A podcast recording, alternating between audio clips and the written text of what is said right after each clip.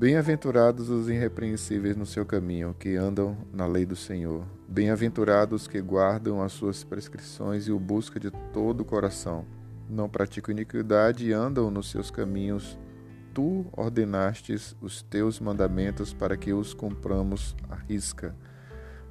Tomara sejam firmes os meus passos para que eu observe os teus preceitos. Salmo 119, versículos de 1 a 5.